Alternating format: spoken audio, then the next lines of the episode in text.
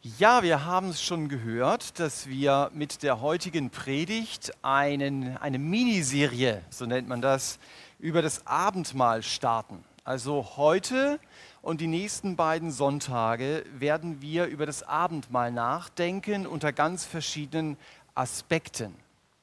Und am 26. Januar haben wir vor, das Abendmahl dann auch im Rahmen des Gottesdienstes zu feiern. Also nicht in einer extra Veranstaltung, sondern hier im Gottesdienst. Und am Sonntag drauf wird es dann wie eh und je wieder vor dem Gottesdienst gefeiert. Und parallel zu diesen Predigten über das Abendmahl beschäftigen sich ja auch die Bibelhauskreise, beziehungsweise sie haben schon begonnen, sich damit zu beschäftigen, eben mit dieser Thematik. Wir haben dazu ja passendes Material erstellt. Und diese Themenüberschriften über diese Predigten haben immer den Satz, erinnert euch an mich, so wie ihr es hinter mir seht. Der Jesus hat ja das Abendmahl eingesetzt mit diesen Worten, dies tut zu meinem Gedächtnis. Und im Grunde genommen kannst du das anders formulieren und sagen, erinnert euch an mich. Wenn du in englischen Gemeinden unterwegs bist, dann siehst du sehr oft einen Altar vorne und da steht genau da dieses Wort. Tut das als Erinnerung an mich. Ja, also äh, das ist auch mein Schwerpunkt heute Morgen. Ich habe euch ein, ein Bild mitgebracht von einer Handglocke. Es gibt Gegenstände, die uns an Menschen erinnern, die uns daran erinnern, was diesen Menschen wichtig war. Mein Vater zum Beispiel hat Kartoffeln verkauft. Und wenn er mit seinem LKW in ein Wohngebiet gefahren ist, dann höre ich heute noch mit meinem inneren Ohr, wie er mit dieser großen Handglocke durch die Straßen ging und rief, Kartoffeln, Kartoffeln. Und wenn ich diese Handglocke sehe, dann erinnere ich mich an meinen Vater. Diese Handglocke wird für mich niemals ein neutraler Gegenstand sein.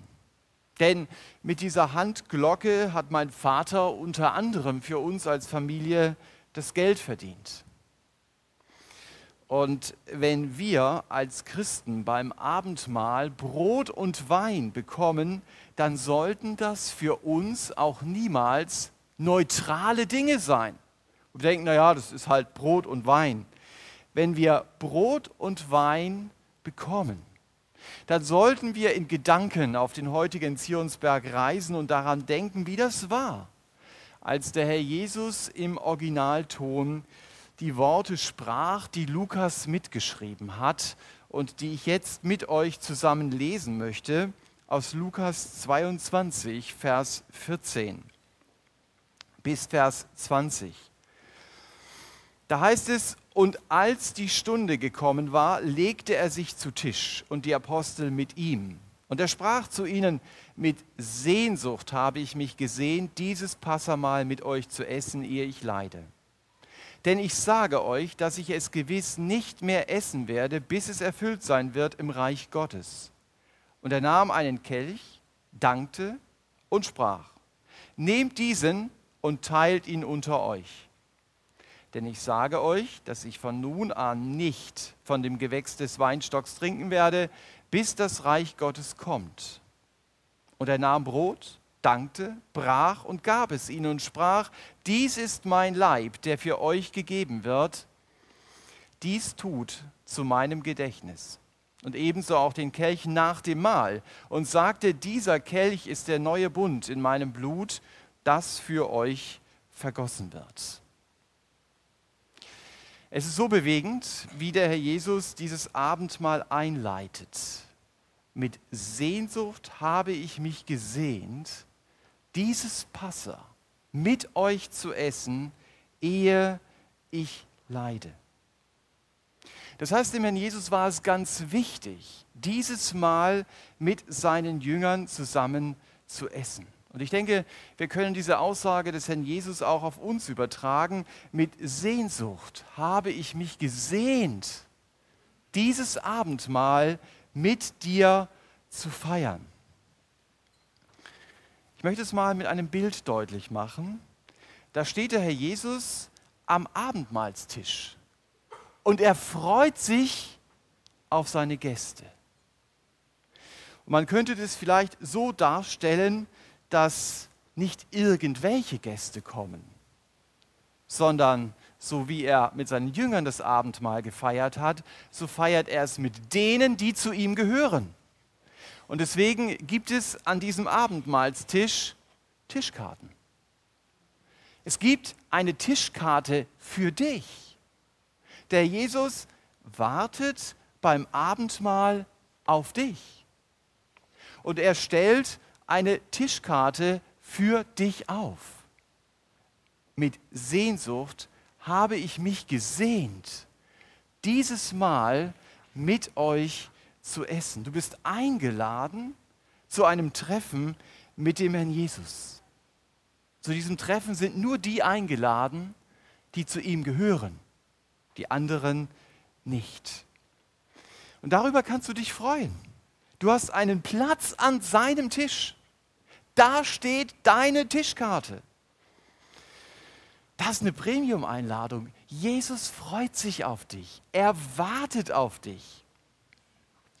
Beim Abendmahl in der Gemeinde ist der Herr Jesus ja nicht mehr so sichtbar wie hier in dem Text in Lukas 22. Und dennoch ist er da, unsichtbar. So hat er es versprochen. So lesen wir es am Ende des Matthäusevangeliums. Siehe, ich bin bei euch alle Tage bis an der Weltende.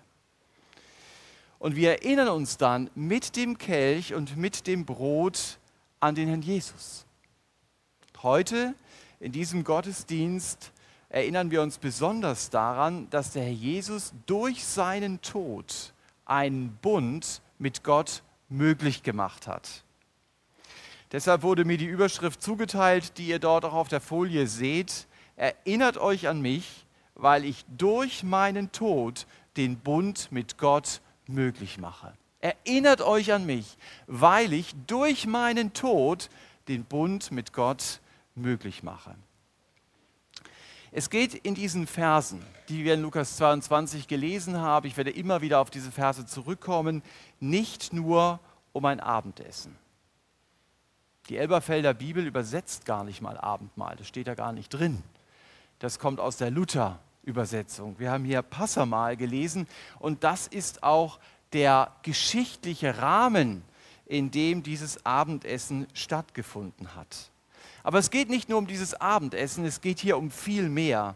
Es geht um eine offizielle Handlung, in der der Herr Jesus den neuen Bund einsetzt, gegründet auf dem Blut des Herrn Jesus. Ich weiß, dass einige behaupten, naja, der neue Bund, der existiert ja noch gar nicht, weil er nach Jeremia 31 erst mit Israel in der Zukunft geschlossen werden wird. Ich kann das nicht nachvollziehen, weil der Herr Jesus in Vers 20 hier sagt, dieser Kelch ist der neue Bund.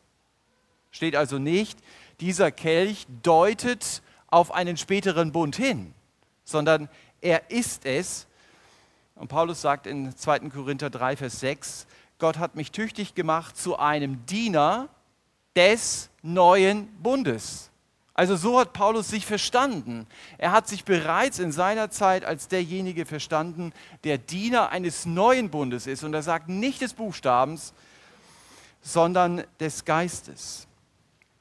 Das Abendmahl ist also eine symbolische Handlung, die mich an die Person erinnert, die das Größte getan hat, was auf dieser Welt passiert ist. Und interessant ist ja, dass der Herr Jesus diese symbolische Handlung uns zurückgelassen hat. Das hätte er gar nicht müssen. Aber ihm war das wichtig, dass wir etwas haben, was wir anfassen können. Etwas, was wir wirklich als Symbol vor Augen haben, damit wir immer wieder daran denken, die Mauer ist weg. Das hat er getan. Wir sollten uns im Abendmahl an den Bund erinnern, den Gott mit uns geschlossen hat. Und dieser Bund wurde nur möglich, weil der Herr Jesus sein Leben gegeben hat. So lesen wir es in Vers 20. Dieser Kelch ist der neue Bund in meinem Blut, das für euch vergossen wird. Und um das zu verstehen, besser zu verstehen, hilft uns die Rahmenhandlung, in der die Einsetzung des Abendmahls passiert. Gott macht es immer wieder so, vor allen Dingen im Alten Testament, dass er bestimmte Wahrheiten in dem Alten Testament versteckt. Und du siehst es schon mal. Aber du begreifst eigentlich noch gar nicht, worum geht es denn hier? Ihr kennt so die alten Fotos oder ihr kennt vielleicht auch Fotos, da steht man an einer berühmten Stelle, da wurde ein Foto gemacht und äh, dann hält man dieses Foto dahin und fotografiert es nochmal und man sieht, ah, genau an der Stelle wurde es gemacht, aber hier sehe ich noch mehr.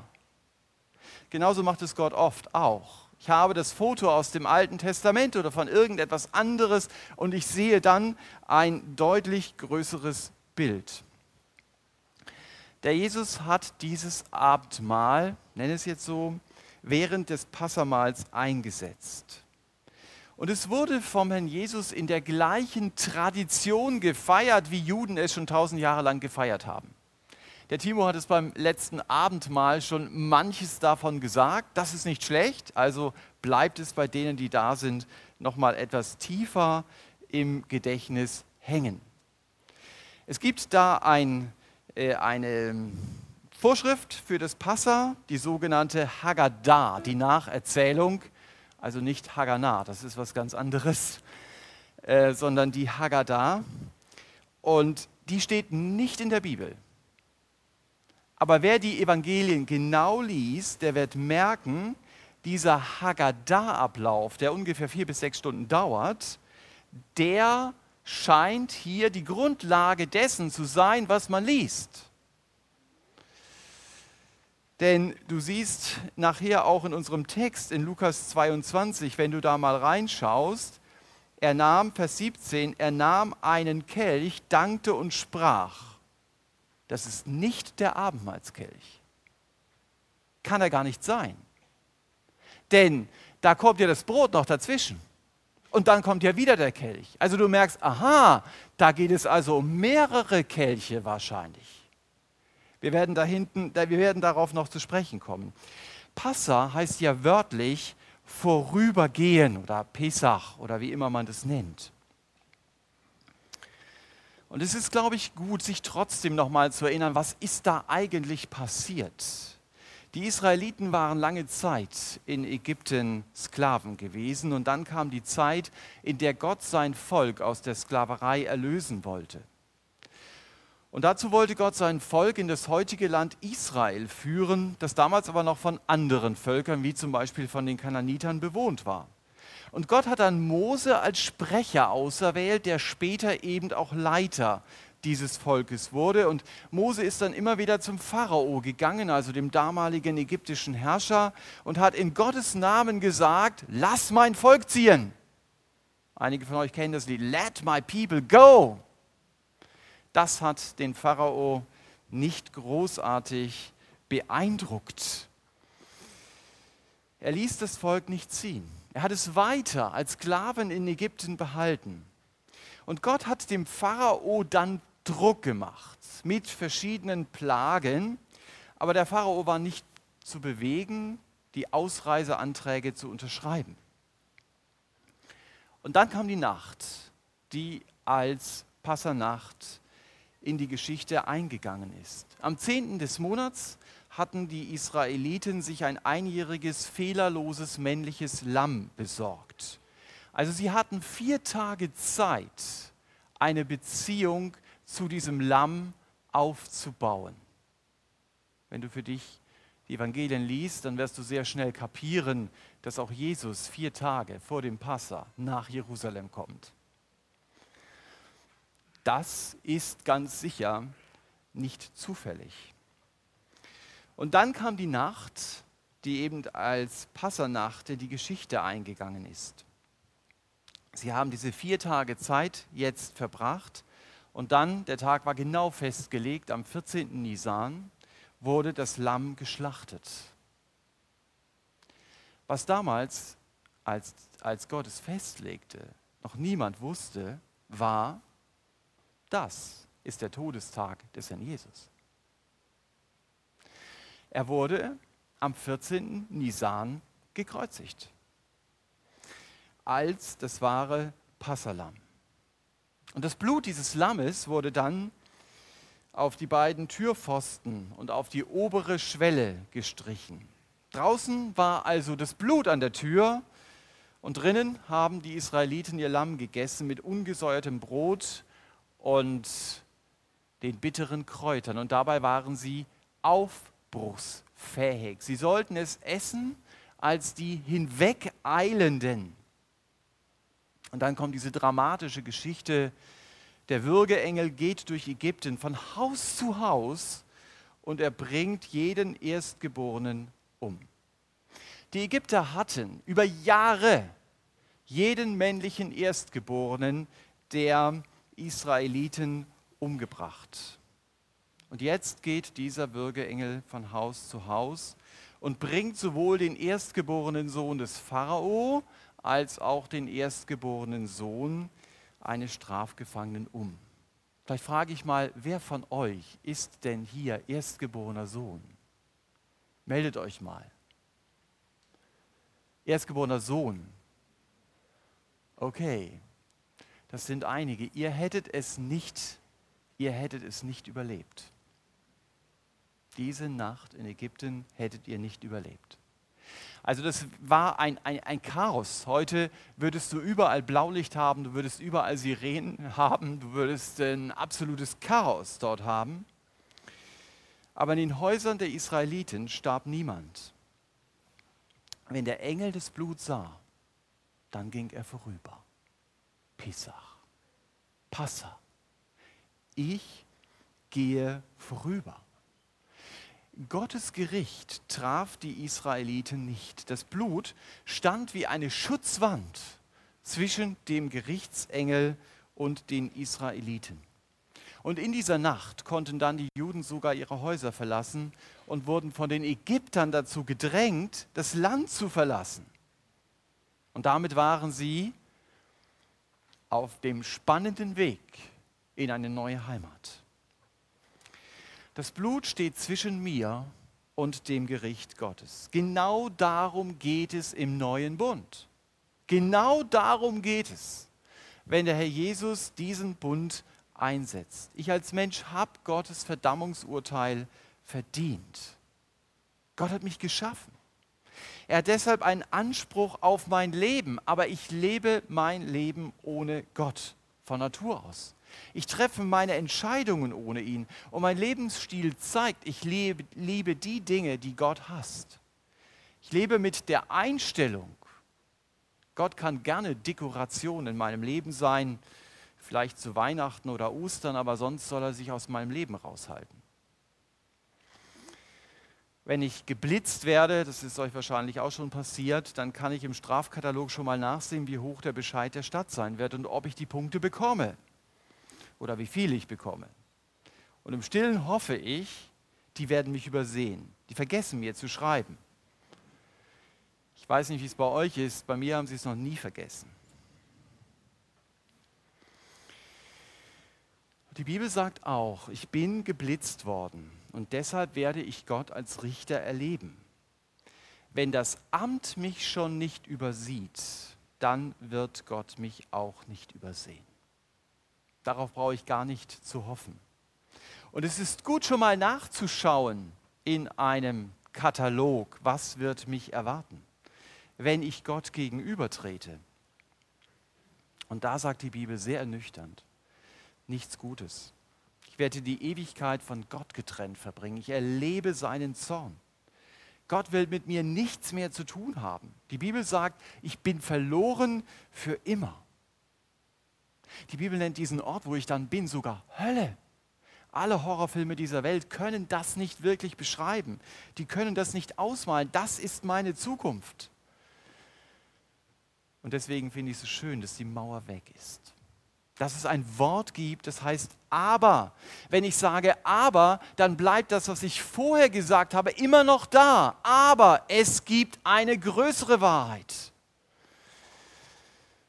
Und diese größere Wahrheit, die wird hier im Abendmahl deutlich gemacht. Gott gibt mir die Möglichkeit eines Bundesangebotes.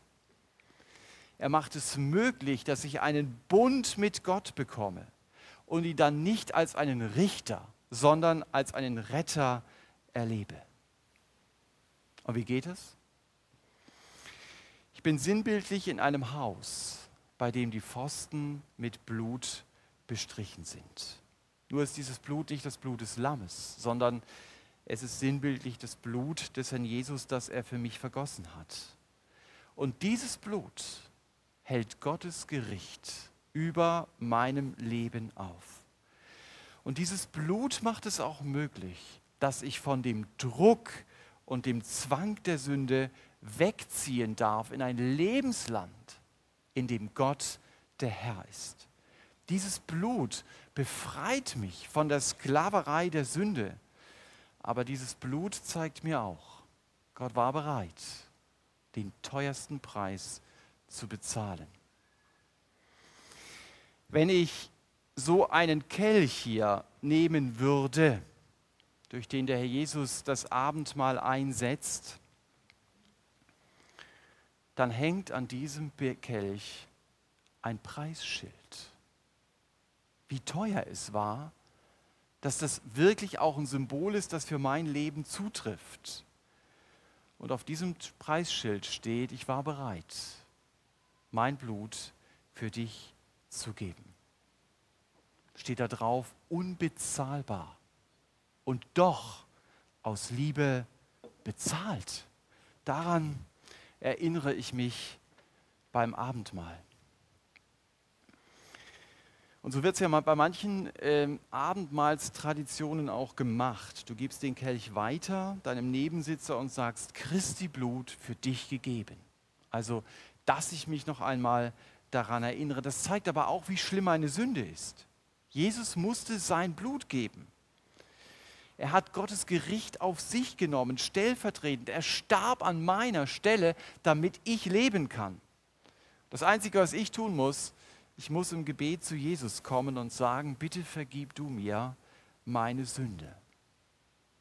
Und dann muss ich Sünde logischerweise auch benennen. Wenn ich Gottes Vergebung erleben will, dann muss ich auch sagen, wofür ich Gottes Vergebung brauche. Wenn Sie zu diesem Teil Fragen haben, dann stehen nach dem Gottesdienst hier vorne Mitarbeiter, die gern mit Ihnen beten und Ihnen helfen, einen ersten Schritt auf Gott zuzugehen, damit auch Sie sagen können, an meinem Lebenshaus ging auch Gottes Gericht vorüber, weil das Blut des in Jesus auch für mich geflossen ist und ich weiß, jetzt kann ich auch am Abendmahl teilnehmen. Ich habe hier mal bewusst äh, ein leeres Schild hingestellt, auf den Sie Ihr Name schreiben könnten. Das wäre dann das Namensschild für Sie, das dort eben aufsteht. Das Passa besteht nach jüdischem Brauch aus vier Kelchen. Es geht zurück auf 2. Mose 6, Vers 6, das kann man dort nachlesen. Dort sagt Gott zu dem Volk, ich will euch herausführen, ich will euch befreien, ich will euch erlösen und ich will euch annehmen. Manche Leute sind so genial, dass sie das gleich sich merken können. So heißen also auch die verschiedenen Kelche. Es ist der Kelch der Aussonderung, der Befreiung, der Erlösung und der Annahme ich kann mir die Sachen immer alle nicht merken, deswegen brauche ich so ein bisschen Eselsbrücken. Ich habe es mir so gemerkt, wenn ich so ein Licht habe, dann ist es erst aus und dann ist es an. Also das heißt, dieser Kelch hat was mit aus zu tun, Aussonderung. Und dieser Kelch hier hinten hat was mit an zu tun, Annahme. Und um von aus zu an zu kommen, brauche ich eine Befreiung und ich brauche auch eine Erlösung. Und wer sagt, das ist mir zu schwierig, der merke sich die drei Buchstaben unseres zu bauenden Berliner Hauptstadtflughafens. Ja, also da hast du es Befreiung, Erlösung. Ich habe das schon gesagt, man sieht in dem Text, den ihr hinter mir seht, dass wir es mit mehreren Kelchen zu tun haben. Könnt ihr euch das nochmal in Ruhe durchlesen? Der Kelch aus Vers 17 kann nicht der Kelch aus Vers 19 sein, denn den hat man erst nach dem Mahl getrunken. In Vers 17 nimmt der Herr Jesus wahrscheinlich den Kelch der Aussonderung, er teilt ihn aus. Und er sagt sinngemäß, ich werde jetzt nicht mehr aus diesem Kelch trinken, bis ich wiederkomme und Gottes Reich anbricht. Dann heißt es ja eben in Vers 17, teilt den Kelch unter euch aus. Also das ist noch nicht unser Abendmahl. Und dann wird nach der Tradition das Brot gebrochen. Also es liegen dann drei Scheiben Brot auf diesem Passatisch in so einer Tasche. Da sind drei Scheiben drin und es wird die mittlere herausgezogen. Man nennt die dann Afikuman, vor unseren Augen herausgezogen und dann hast du so ein Brot. Und dieses Brot brichst du dann. Du brichst dieses Brot und du lässt einen Teil dort liegen und dann muss es unbedingt ein Leinentuch sein auf der anderen Seite und du packst dieses Afikoman dort hinein und dann, normalerweise, das mache ich jetzt nicht, dann musst du irgendein Kind nach vorne holen und dieses Kind versteckt dann dieses Brot. Also das heißt, die Leute wissen dann nicht mehr, wo ist dieses Brot geblieben. Soweit, so gut. Ich komme da nachher noch drauf zu sprechen. Danach werden dann die zehn Plagen aufgezählt. Jede einzelne. Wir Christen haben die ja gar nicht mal im Kopf. Wenn du die jetzt aus dem Stand aufzählen solltest, äh, aber wenn du ein paar Mal beim Passer warst, dann weißt du mittlerweile, welche Plagen es dann gab. Vorher werden zehn Tropfen an Tränen dort aus dem Kelch heraustropfen gelassen. Und dann isst man von dem Brot, das sonst noch gereicht wird. Markus schreibt es in Kapitel 14, Vers 20 noch ausführlicher als Lukas. Da heißt es, sie haben das Brot in die Schüssel eingetaucht. Das machen die Juden bis heute. Sie essen das Brot mit Bitterkräutern. Das soll sie erinnern an ihre bittere Zeit in Ägypten. Und danach isst man das Brot mit verschiedenen Aufstrichen, die jeweils für eine bestimmte Sache stehen, die Israel in Ägypten erlebt hat. Also wenn ihr so einen Passateller seht, dann seht ihr, der hat sechs Vertiefungen, das ist alles normiert und da gibt es eben die verschiedenen Dinge, äh, die dann für diese Passafeier auf dieses Brot gestrichen werden. Übrigens ist es kein Bäckerbrot natürlich, wie wir es kennen, sondern das sieht so aus. Ja, also das ist das Brot, mit dem sie bis heute äh, umgehen. Man isst also dieses Brot mit den verschiedenen Aufstrichen und während des Mahles, sie essen dieses Mahl, wenn wir in Gedanken da sind, wo der Jesus es das erste Mal macht, taucht der Herr Jesus sein Brot, das er dort abgebrochen hat, in eine Schüssel. Und jemand anders taucht genau in die gleiche Schüssel zum fast genau dem gleichen Zeitpunkt auch sein Brot hinein. Das ist Judas. Und damit macht der Herr Jesus deutlich, wer sein Verräter sein wird. Das kannst du in den Evangelien nachlesen. Und dann heißt es in Johannes 13, Judas ging sogleich hinaus. Also nachdem er in diese Schüssel eingetaucht hat, ging er raus.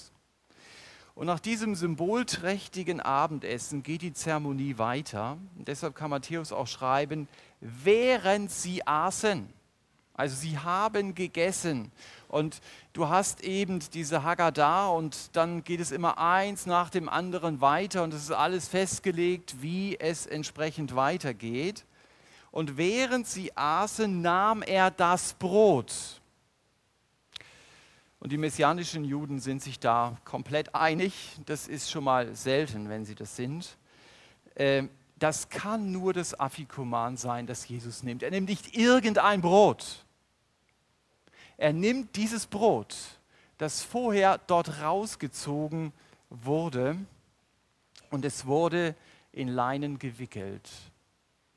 Und die Frage ist, was macht dieses Brot deutlich?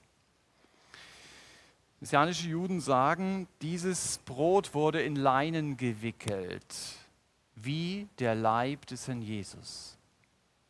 Es wurde versteckt, wie der Leib äh, des Herrn Jesus begraben wurde. Und dann findest du es wieder und nimmst es raus, so wie Jesus auferstanden wurde, äh, wie Jesus auferstanden ist. Ich fand es spannend zu hören, dass messianische Juden das Afikuman verwenden, um, die, um ihren Volksgenossen zu erklären, was Jesus getan hat. Noch spannender ist es, dass kein Rabbiner erklären kann, warum macht man das so? Warum zieht man das da raus? Warum versteckt man das? Und das ist sehr ungewöhnlich, weil sie können alles erklären. Aber das kann niemand erklären. Kann es sein, dass Gott auch hier in dieser Tradition ähm, etwas eingewoben hat, was schon zur Zeit des Herrn Jesus tausend Jahre alt war und was letztendlich darauf hindeutet, ähm, was er tun wird. Aber verstehst du die Bedeutung? Jetzt nimmt der Herr Jesus dieses Afikuman, das so viel mit ihm zu tun hat. Und dann sagt er, das ist mein Leib. Das hat nochmal eine ganz andere Bedeutung, als wenn ich nur von einem Brot was abbreche. Weil es ist genau das damit passiert, was mit Jesus passieren wird. Und er bricht dann, ja klar, wenn du dieses Brot hast, dann, dann kannst du nur abbrechen. Er bricht dann von diesem Brot ab und er gibt es seinen Jüngern dies ist mein Leib. Esst davon, den habe ich für euch gegeben, der wird genauso wie ich dieses Brot breche, für euch gebrochen werden. In 1. Korinther 15 fasst Paulus einmal den Inhalt unseres Glaubens zusammen. Und er sagt, Jesus starb, er wurde begraben und er stand von den Toten auf. Das ist genau das, was das Afikoman zeigt. Er beschränkt sich auf die Tatsachen, die hier deutlich werden. Also wenn ich es in der Hand habe, dann soll ich an den Herrn Jesus denken.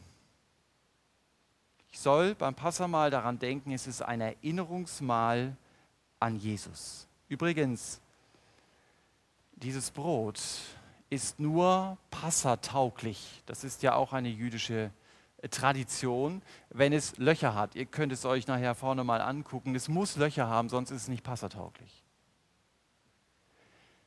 Die messianischen Juden sagen, das erinnert uns stark an Sacharja 12, Vers 10. Sie werden auf den blicken, den sie durchbohrt haben.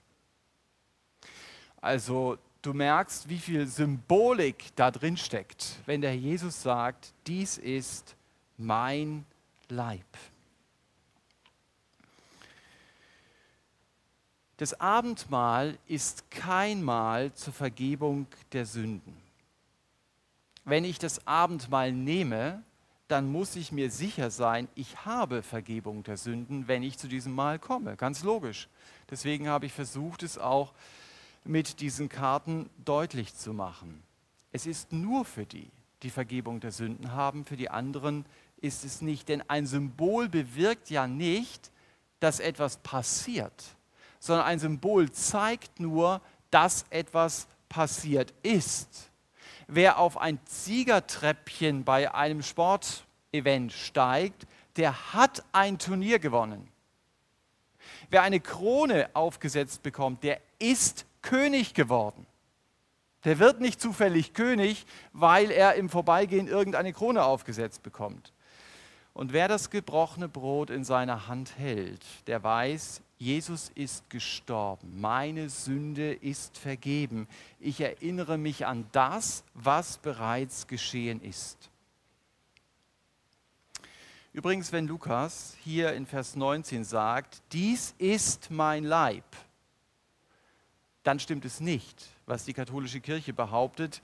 Dieses normale Brot wird dann unter den Einsetzungsworten zum tatsächlichen Leib des Herrn Jesus man nennt es dann Wandlung oder Transsubstantiation. Das muss ich ganz langsam sprechen.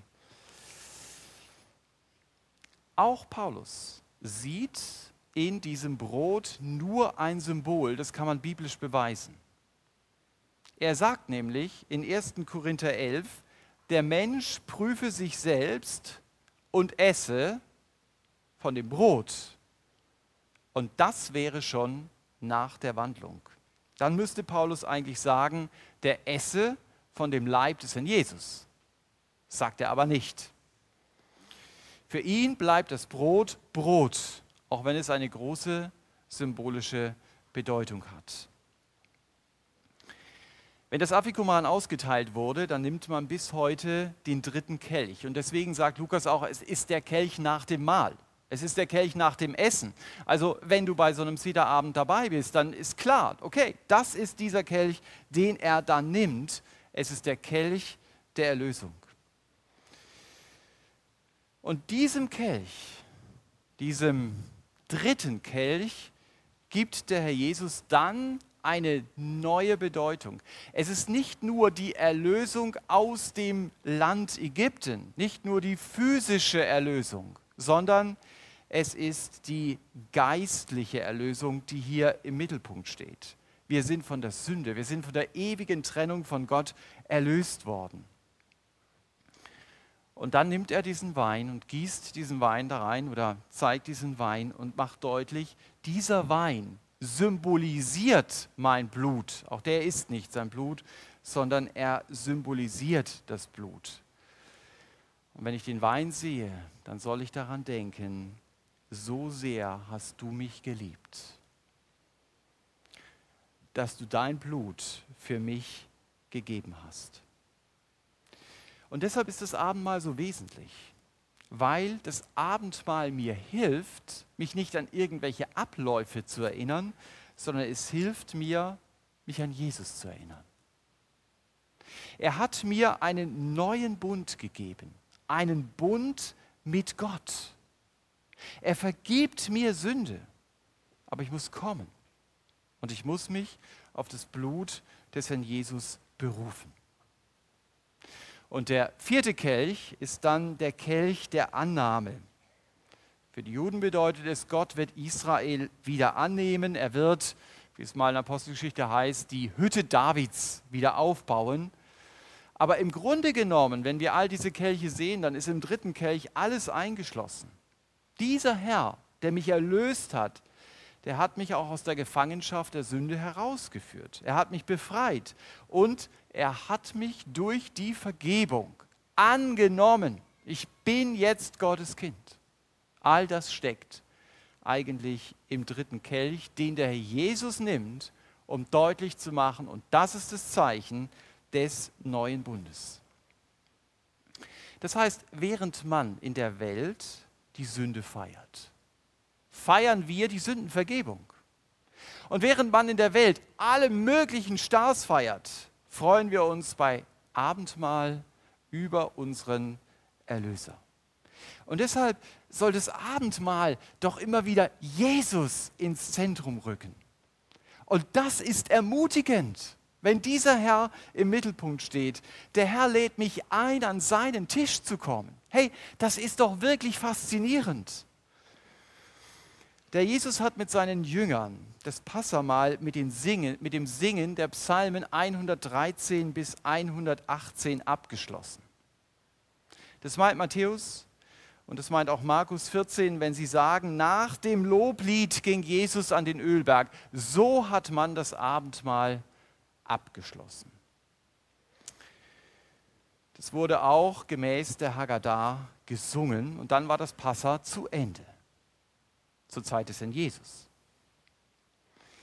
Im Mittelalter hat man dann, als die Juden zerstreut waren in der Welt, eine kleine Erweiterung gemacht beim Passamal. Man hat nämlich einen fünften Kelch dorthin gestellt, der musste schöner sein als alle vier anderen. Und das ist der Kelch des Elia. Und wenn das Abendmahl, wenn das Passamal sich seinem Ende neigt, und ich muss es vielleicht noch anders erklären, der Kelch steht dort, weil man hofft, dass der Elia durch die Tür kommt und mit der Familie das Abendmahl feiert. Und deswegen hat man einen Platz für ihn reserviert. Und jetzt ist die vier- bis sechsstündige Zeremonie zu Ende und Elia ist nicht da. Aber es könnte sein, dass er ja gerade vor der Tür ist. Das wäre ja schade. Und deswegen schickt man ein Kind raus. Und dieses Kind läuft auf die Straße, schaut auf der Straße nach, kommt wieder zurück und sagt, Elia ist nicht da. Wenn Elia nicht da ist, er ist der Vorläufer des Herrn Jesus, so sagt es der Prophet Malachi, dann kann auch der Messias noch nicht da sein. Und deswegen sagt man, gut, wenn der Elia noch nicht da ist, dann brechen wir hier schlussendlich äh, das Abendmahl ab. Und äh, man muss eben nicht mehr auf den Elia warten. Für mich ist dieser Kelch ein Kelch des Unglaubens.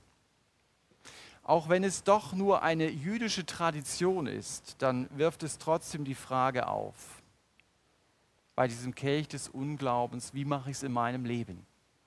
Vielleicht sollte ich es noch erwähnen, das ist vielleicht noch wichtig, dass das Passamal dann abgeschlossen wird mit den Worten, gut, vielleicht kommt nächstes Jahr der Elia, und dann wird er uns, die wir den, unter den Völkern zerstreut sind, wieder zurückbringen in das Land unserer Väter. Und daher kommt dann am Schluss dieser Ausspruch, nächstes Jahr in Jerusalem. In Jerusalem. Also, dass äh, wir uns nächstes Jahr dann vielleicht doch in Jerusalem treffen werden, weil wir vorher das Passa gefeiert haben, der Elia war da und dann kommt der Messias.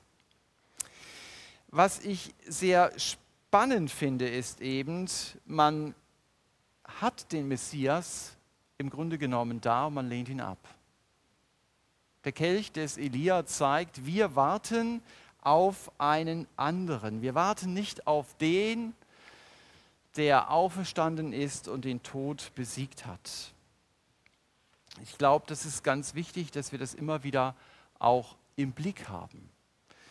Und äh, als ob der Herr Jesus diese Tradition schon gekannt hat, bevor sie überhaupt ähm, eingeführt wurde, lesen wir in Matthäus 17, Vers 12, ich sage euch aber, dass Elia schon gekommen ist und sie haben ihn nicht erkannt, sondern ihm getan, was sie wollten.